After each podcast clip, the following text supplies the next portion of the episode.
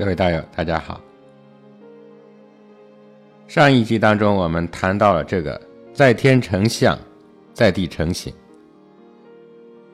另外呢，还有一个弦外之音，就是说在人成事。这也是为了我们未来学习数数学的应用，也就是预测学和风水学，来打下一个基础。我们应该明白啊，预测学也好，风水学也好，他们研究的是迷信还是科学呢？预测学和风水学，如果我们说是迷信的话，当然也是成立的，因为我们身边啊，不乏一些迷信的相信者，甚至还有一些怪力乱神的。封建迷信者，这些都影响了我们很多人对周易数数学的理解和认识。为什么我们要来讲周易数数学呢？或者说，为什么要给大家介绍一些周易的基础知识呢？就是想让大家呀，通过对基础知识的学习。最终能够明明白白的相信，相信什么呢？相信宇宙自然，相信这个自然的规律。我们通过探索真理，从而相信真理，从而运用真理，这个就叫正信。信仰正确了，才谈得上思维和行动的正确。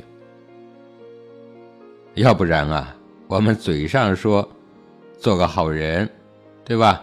我们嘴上说的效仿圣贤，我们嘴上说要觉悟智慧，那都是相对的，都是狭隘的，都是片面的。甚至还有很多是错误的。那么好了，我们上集当中谈到的是，在天有四象，春夏秋冬；在地呢有四方，东西南北。那么我们今天给大家介绍《周易》数数学中的另外一部分。重要的理论，那就是五行。大家看，我们学习了阴阳、三才、四象，那么和我们今天要学习的五行，我们会发现啊，之前我们只知道概念是不行的。比方说，您知道两仪。就是阴阳，三才就是天地人，四象就是少阳、太阳、少阴、太阴。您还知道五行就是金木水火土。咱们知道这些概念啊，是不行的。甚至这些概念，您不明了的话，会使您更加的迷惑。我们应该明白。他们都是一步一步的逻辑推演而来的，并且他们几个概念都是各自为政，并且是出自一家的，他们是一体的。出自哪个一体呢？就是出自于道，道生一。就是无极生太极，一生二，就是太极生两仪，这个两仪就是阴阳。二生三，三就是三才，就是天地人。那么两仪生四象，四象是从阴阳而来的，他们通通都没有离开过阴阳。它们都是同出一体的。那么，今天给大家介绍的五行呢，它也不例外，它也是从阴阳中慢慢推演而来的。大家都知道啊，五行学说它是数数学理论的一个重要的支柱。但是五行学说的溯源，学术界依然是，仁者见仁，智者见智，众说纷纭。那么到底是什么原因呢？咱们究其原因，主要有三点。一方面呢。它是由于五行学说来历太过久远，古代典籍当中有关于他的可以征信的原始资料，传到今天已经少之又少了。第二个方面呢，是说五行学说本身而言，它的内容啊。过于庞杂无乱，咱们难以把握。第三个方面呢，是有关于五行学说它的内涵，迄今学术界尚未有明确的一个说法和规范，因而啊，咱们从不同的角度，基于不同学者。从不同的行业角度等等吧，一些模糊性的结论，还有行业性的结论，而得出的各种结论呢，也各不相同。那么这个现实啊，自然就是在所难免的了。所以我一直提出一个问题，是咱们大家需要关注的，就是高度的问题。没有高度，那就一定会有局限。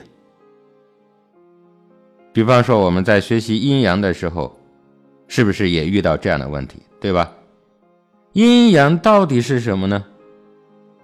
大家依然是仁者见仁，智者见智，众说纷纭。但是您又不能说某个人他说的对，某个人他说的不对。所以，我们学习呢，就需要正本清源，从源头学起，从每个概念的演化关系学起，咱们争取找到啊，它最根本的那个概念和意义。那么，五行它各是如何来形成的呢？有人认为啊。是古代哲学家思想理论的一个提炼升华，那么它就属于哲学范畴。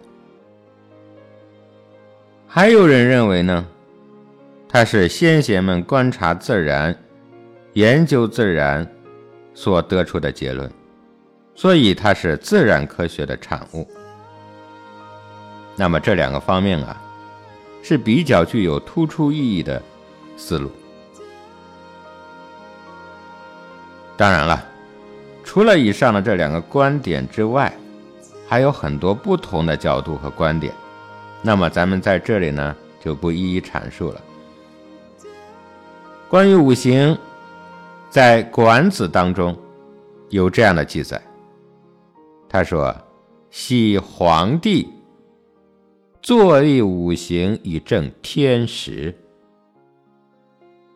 在《史记·隶书》当中，他记载的更加的详细。他说：“皇帝考定星历，建立五行，起消息，正闰余。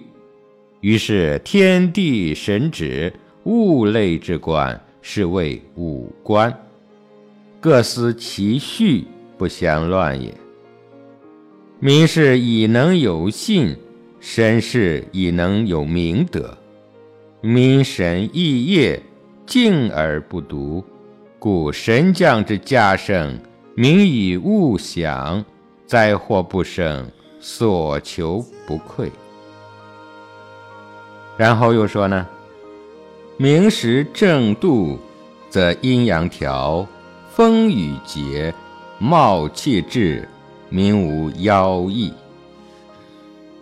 那么这话说的呀，就是皇帝仰观天文，俯察地理，创建了五行，然后呢，规范了滋润的制度，并且按照它的变化规律来管理国家。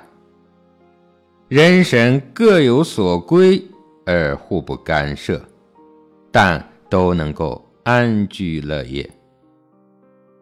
所以。国家呈现出一派阴阳调、风雨节、茂气至、民以物享、灾祸不生、所求不匮、民无妖异这些欣欣向荣的景象。同时呢，也告诉我们后人，因为有一年四季的变化，那么古圣先贤提出了五行的概念。《史记》里边的这段话，除了告诉人们我们生活的环境有五行的存在之外，还告诉了人们，古代先贤在探讨五行的时候，已经对阴阳有了充分的认识。《管子》《史记》在这里对五行具体是什么物质，并没有做一个交代。但是有一点，咱们是肯定的，这里的五行，并不是简单的金木水火土五种材质，因为五行它有起消息、正润余这些功能，那么这就说明了五行它有运动、变化、运化的功能。那么，《管子》《史记》当中所记载的皇帝所建立的因四季而认识的五行是什么呢？那么，董仲舒先生在《春秋繁露》当中啊，他是这样来描述这种五行的。他说：“天地之气合而为一，分为阴阳，判为四时。”列为五行，行者行也，其行不同，故谓之五行。那么这段话呀，就告诉我们，五行也是气，而且它是一种运动着的气。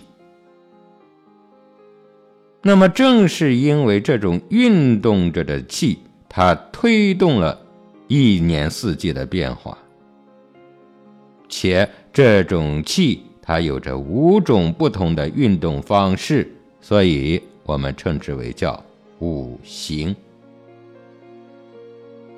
或者我们再换句话说，正是有了五行的存在，那么才保证了天地四时的有序的运转。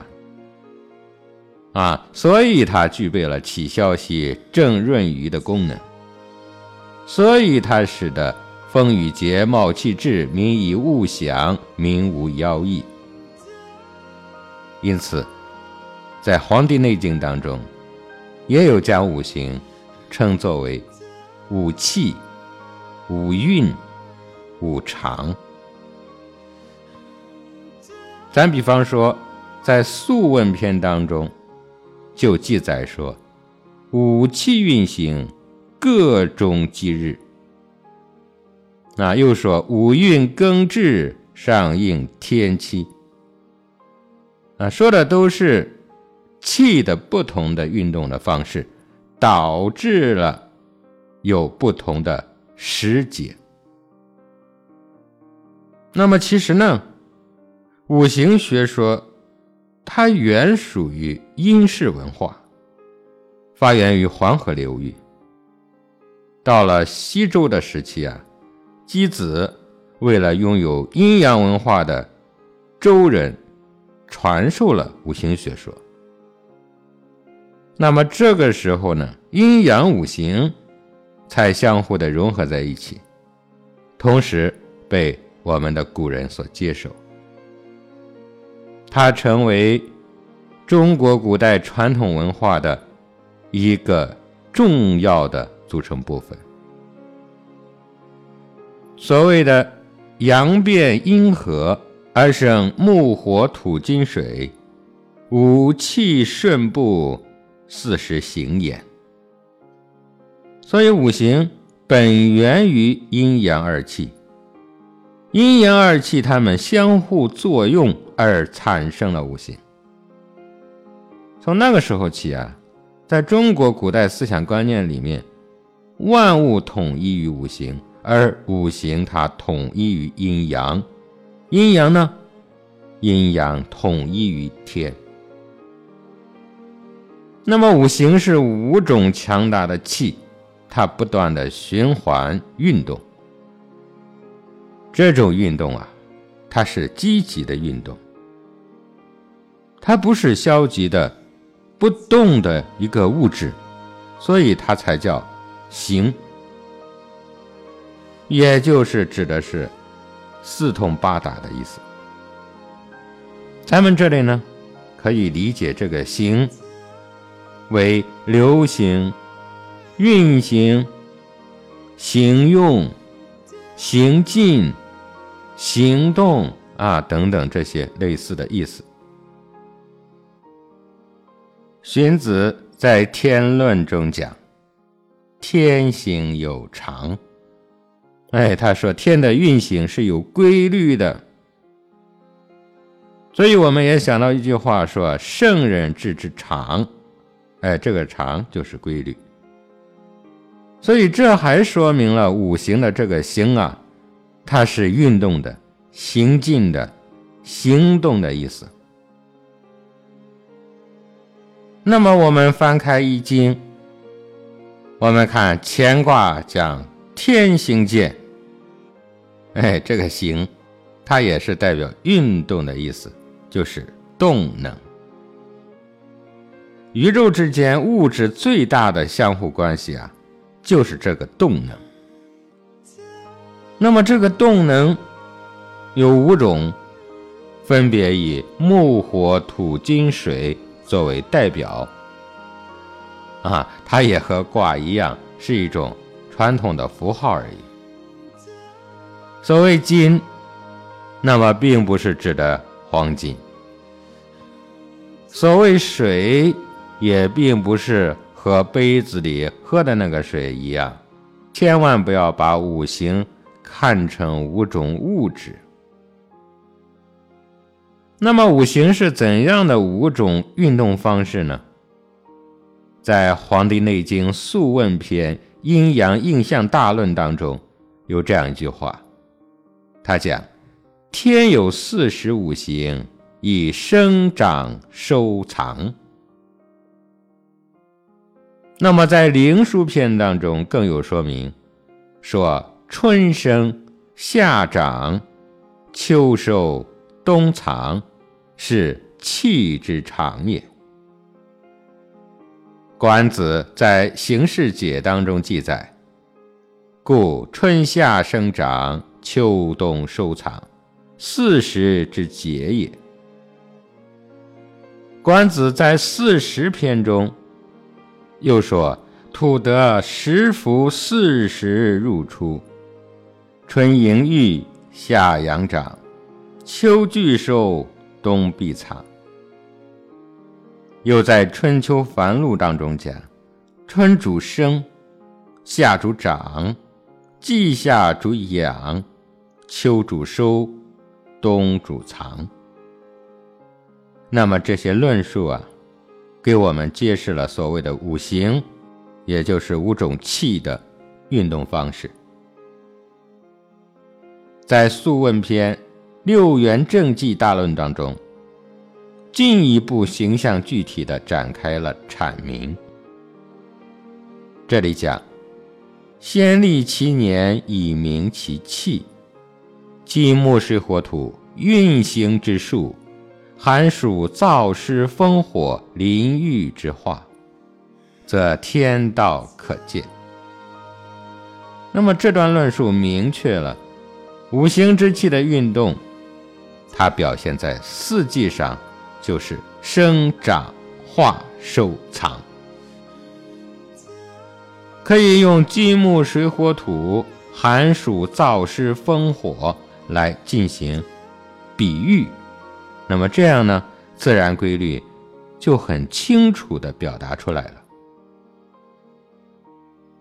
在《黄帝内经·素问篇·天元纪大论》当中，又是这样来描述的。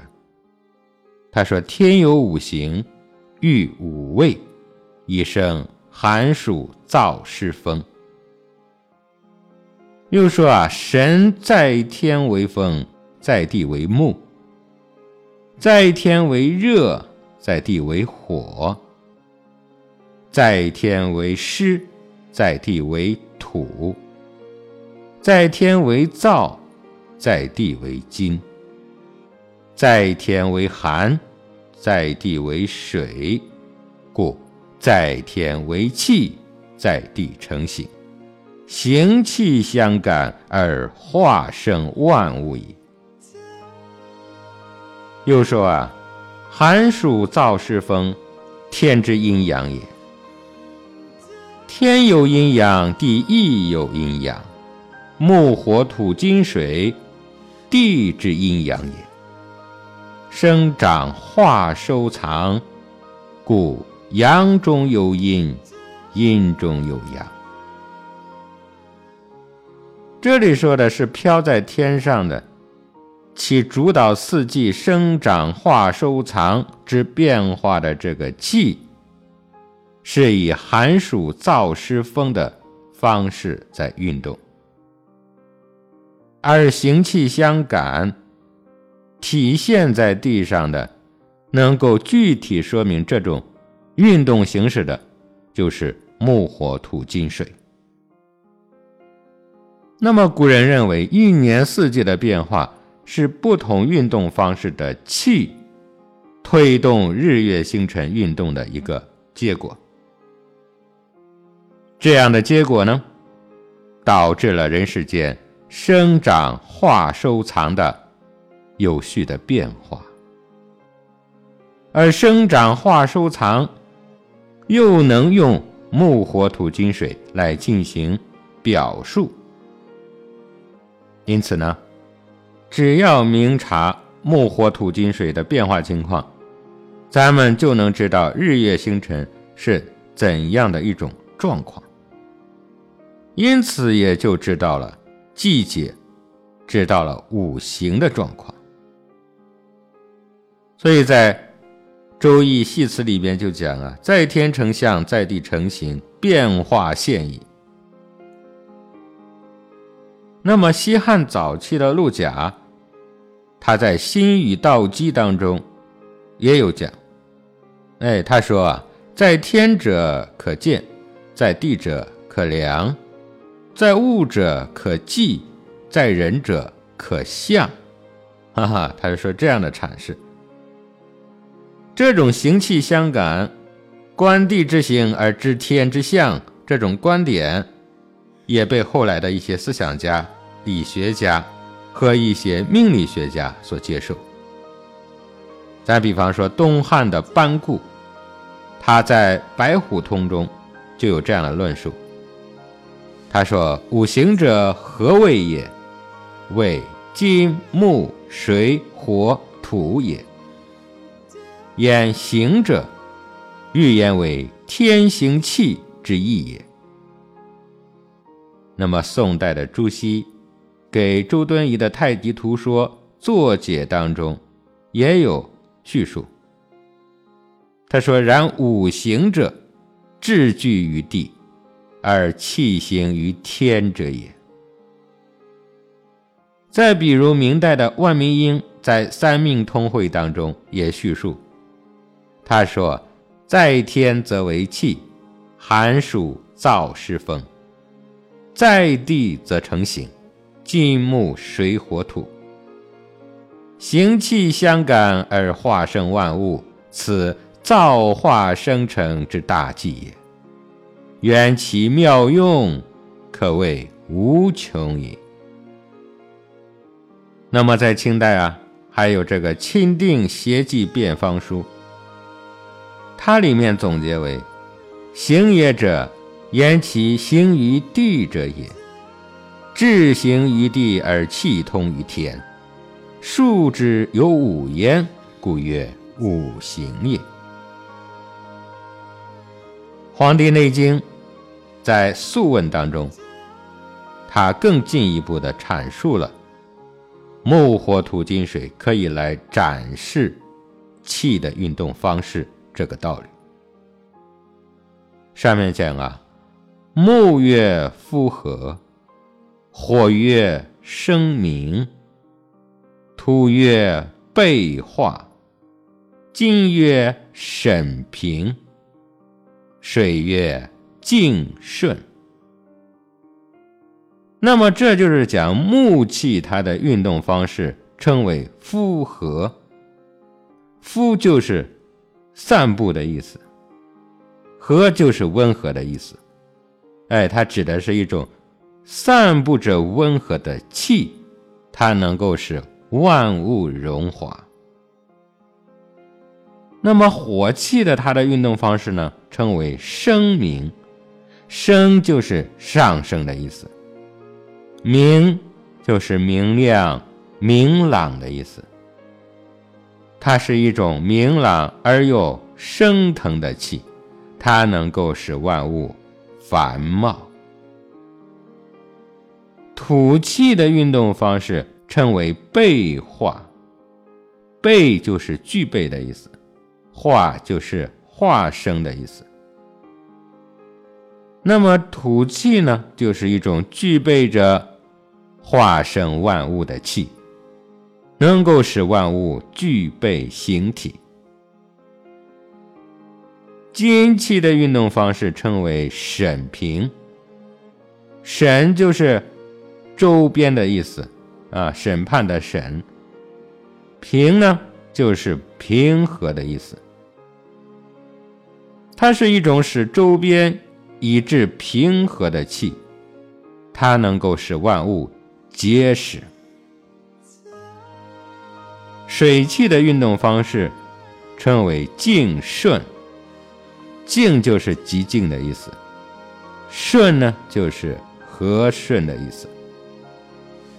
它是一种有着寂静和顺的气，它能够使万物归藏。《素文》当中讲：“夫和之际，木得周行，阳属阴部，五化宣平，其气端，其性随。”其用曲直，其化生荣，其类草木，其应春。啊，这里说明了复合的它的现象。哎，它的现象是什么呢？木的德之气，行达于四方上下。哎，正所谓阳气舒畅，阴气散布。五行的气化都能够发挥其正常的功用，其气正直，其性顺从万物，其作用就像树木枝干的曲直自由伸展一样，其生化能使万物繁荣，其状态。就像是草木，那么它对应的就是春天。《素问》中讲：“生命之际，正阳而至，得失周朴，五化均衡，其气高，其性肃，其用繁浊，其化繁茂，其类火。”其应下，哎，这里就说明了生命的它的现象。它现象是啥呢？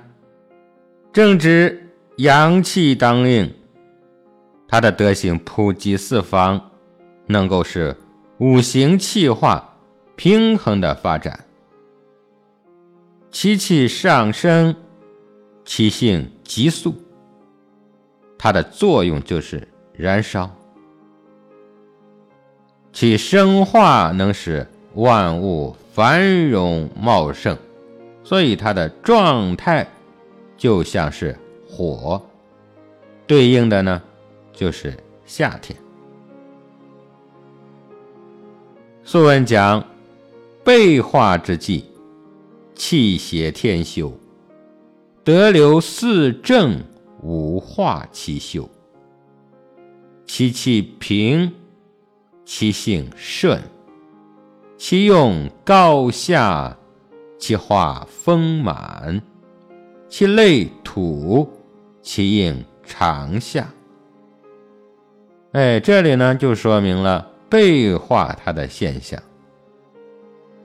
天地的气化协调和平，其德怀流布于四方，是五行气化都能够完善的发挥其作用。其气和平，其性和顺，其作用能高能下，其生化能使万物成熟丰满。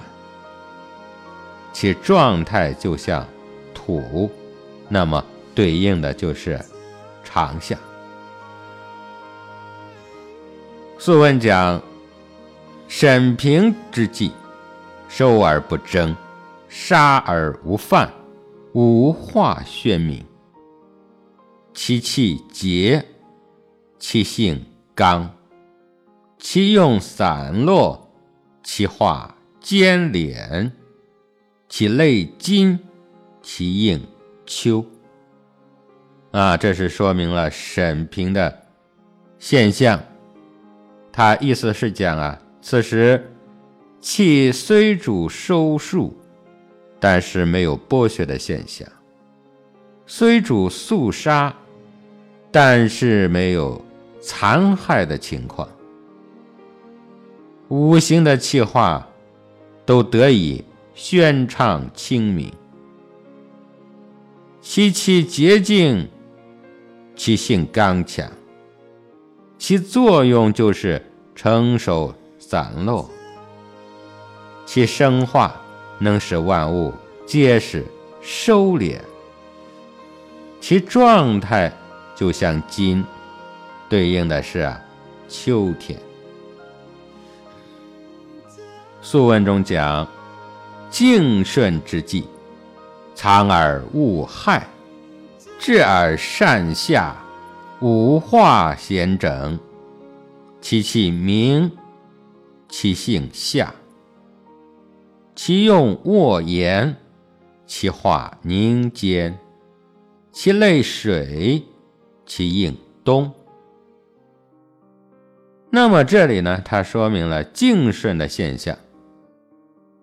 气能纳藏而无害于万物，其德性平顺而下行，五行的气化都得以完整。其气明净，其性向下，其作用就是为水流灌溉，其生化就是凝固坚硬。其状态就像水，对应的呢是冬天。那么五行的这些特性，恰好与木、火、土、金、水相对应，这就是木、火、土、金、水被选为表述、替代五行状态特征的一个重要的原因。那么这种状态下的木、火、土、金、水。已经不再是原来简单的五种材质了，而是表述气的五种运动方式的符号，是抱其形而助其情。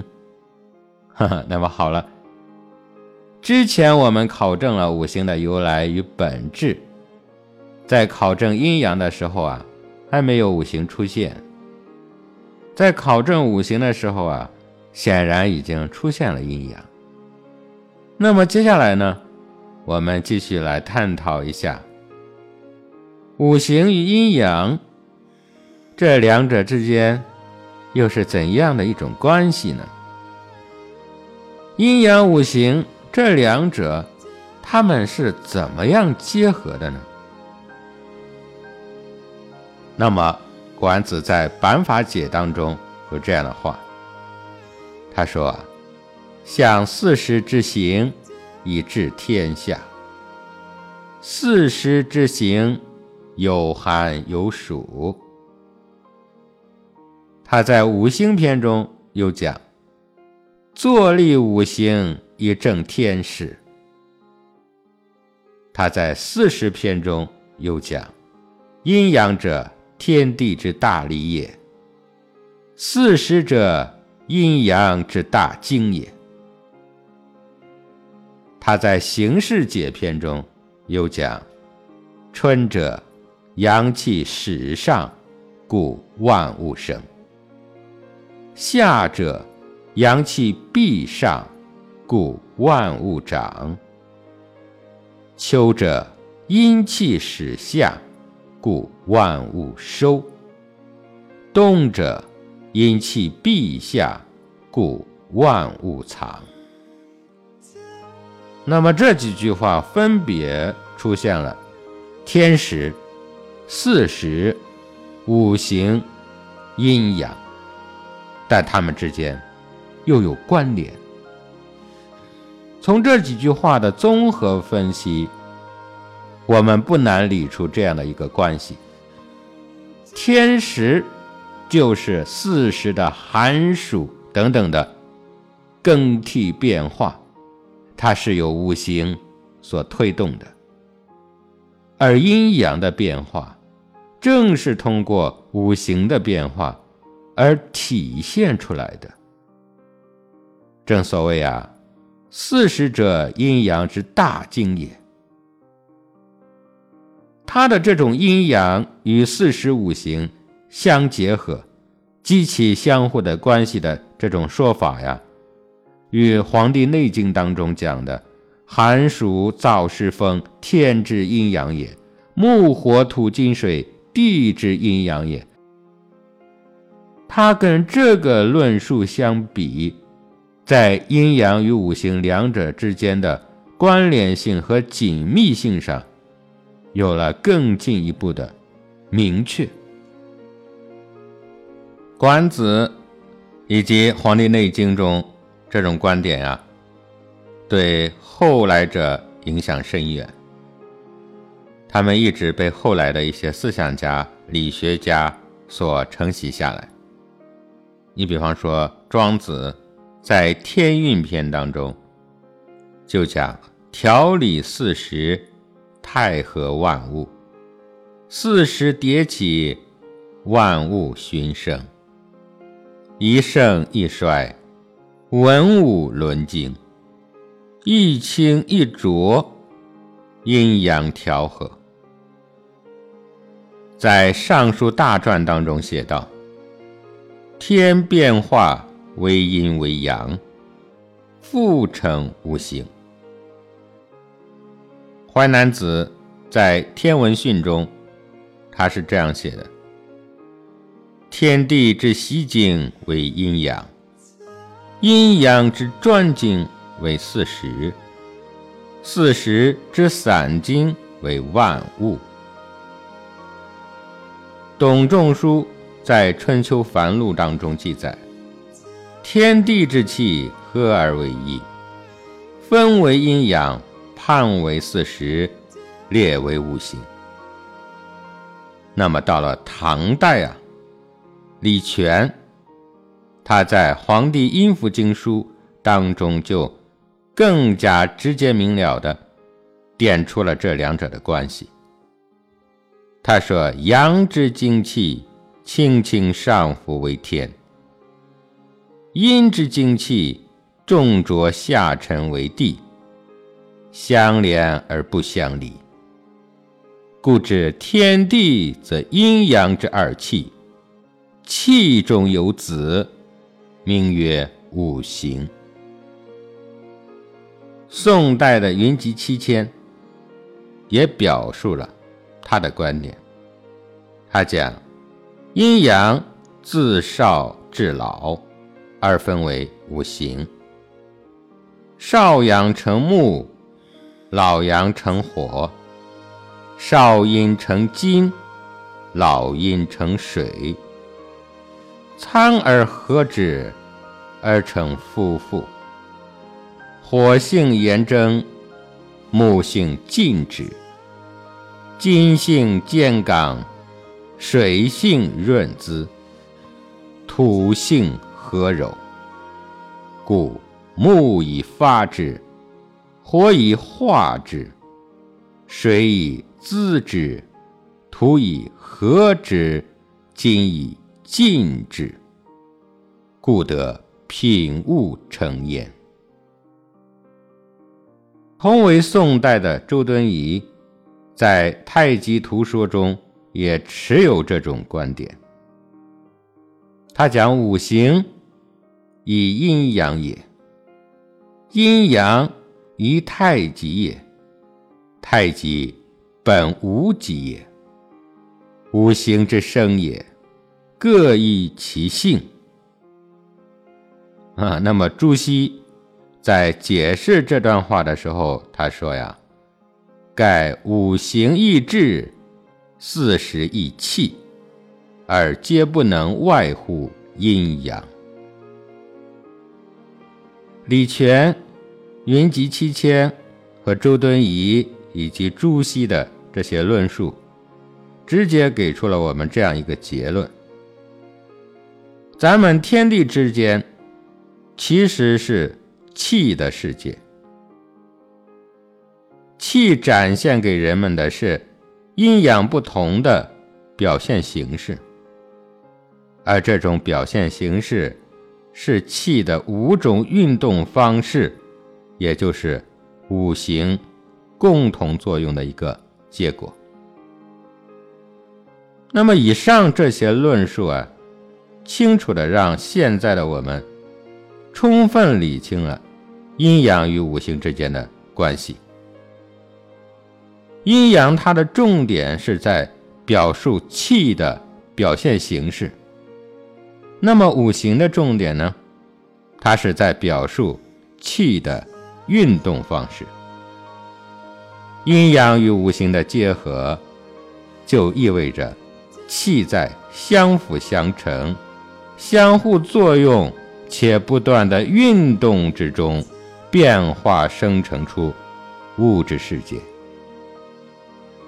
也只有把阴阳五行结合起来，才能够完整、清楚地展现物质世界及其内在的运动规律。那么，总之，阴阳五行是古代先贤从观天象、察地理当中所得到的，促使日夜四季变化的气的认知。他们通过哲学思维的提炼，所得出了概括与总结。它有自然的属性，当然也有哲学的属性。今天给大家论述的，无疑又重新验证了一个阴阳的原理，就是阴决定阳。再一次说明了阴阳为什么叫阴阳而不叫阳阴。那么我们通过学习五行，发现我们看得见、摸得着的这些万事万物啊，都是五行之气，它运动化生的结果。也就是阴决定阳的结果，所以道家学术多注重的是内因，啊，注重根本，注重源头。所以道家的研究课题中，主要集中在阴的一方面，啊，从而呢来改变阳的一方面。